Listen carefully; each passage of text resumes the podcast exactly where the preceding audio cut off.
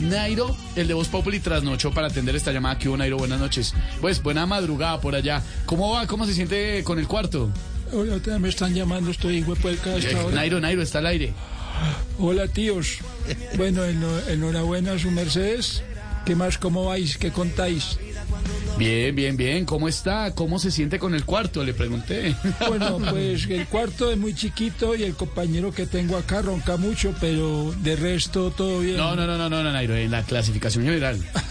Ah, bueno, la verdad me siento muy bien. Las sensaciones son buenas. Sí, sí, sí, estamos cumpliendo con los objetivos.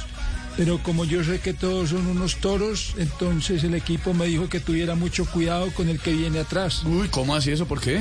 eh, porque no hay quinto malo. Ay, Ah, el buen humor de Nairo. Es humor siempre. de trasnochado, Bonito, sí, señor. de trasnochado. Humor en el cuarto. Nairo, ¿cómo piensa pasar a Geraint Thomas en la lucha por el podio en el Tour de Francia? Bueno, eh, estamos planteando la estrategia.